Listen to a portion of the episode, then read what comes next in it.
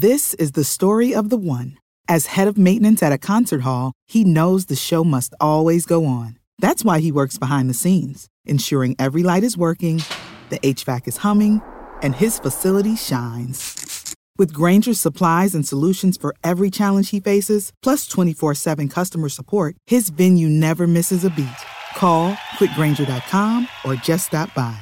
Granger, for the ones who get it done. Pour réussir. BFM Business. Le journal.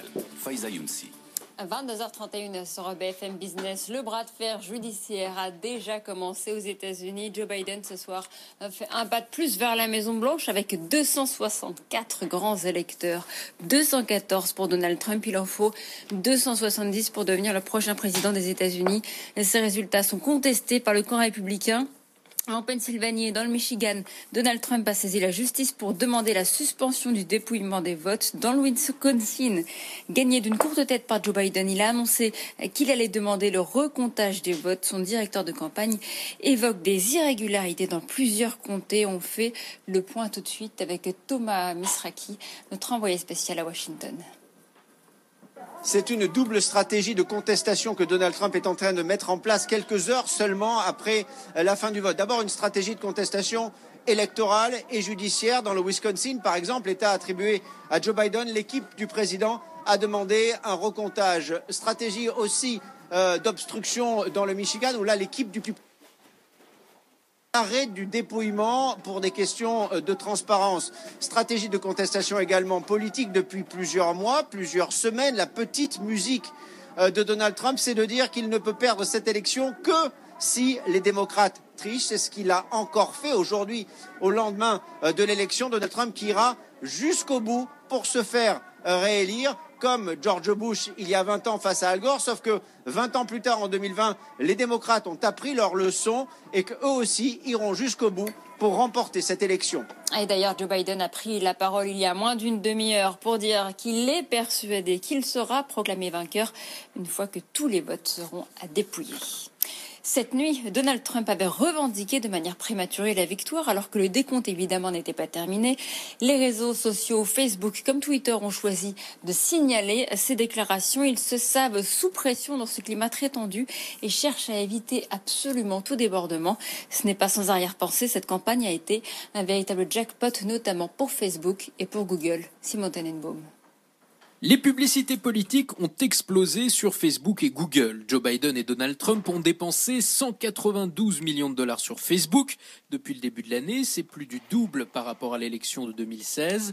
Le candidat démocrate s'est montré le plus actif avec près de 100 millions de dollars investis. Sur Google, là aussi, les dépenses sont en hausse. Près de 220 millions de dollars depuis 2018. Donald Trump a en particulier beaucoup misé sur YouTube en diffusant jusqu'à l'élection ses publicités sur la page d'accueil de la plateforme. Contrairement à Twitter qui a banni les publicités politiques, Facebook et Google n'ont pas voulu se passer de cette manne et les garde-fous mis en place depuis 2016 n'ont pas suffi à éviter les polémiques. Facebook en particulier s'est attiré les foudres des deux camps pour avoir bloqué certaines campagnes à l'approche du scrutin. Les deux groupes ont en revanche suspendu les publicités depuis la fin du vote, une décision essentielle pour éviter les débordements en attendant un vainqueur. On revient en France avec le bilan justement de l'épidémie de coronavirus.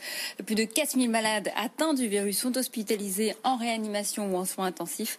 Le nombre d'admissions a progressé ces dernières 24 heures. Le gouvernement doit faire le point demain lors de sa conférence de presse hebdomadaire et pourrait décider de durcir encore les mesures sanitaires. Et on revient également à cette fermeture controversée des commerces jugés non essentiels. La justice a de nouveau suspendu aujourd'hui des arrêtés de maires les autorisant à rouvrir leurs portes. C'est le cas notamment à Béziers et à Perpignan. Le ministre de l'économie, Bruno Le Maire, a réaffirmé qu'il fallait accélérer la digitalisation de ces petits commerces. Seulement un sur trois va en ligne. Il a confirmé euh, cette enveloppe de 100 millions d'euros pour les aider à se digitaliser. D'ailleurs, demain, Bercy lancera son appel à projet pour la numérisation de ces commerces de proximité. Et c'est un géant de la vente en ligne Zalando qui a publié ses résultats trimestriels ce matin. Son chiffre d'affaires a grimpé de plus de 20% au troisième trimestre. Zalando frise les 2 milliards d'euros de chiffre d'affaires pour ce trimestre qui vient de s'écouler. Le spécialiste allemand de la vente de vêtements en ligne en profite pour confirmer ses perspectives pour l'année. On fait le point avec Hélène Cornet.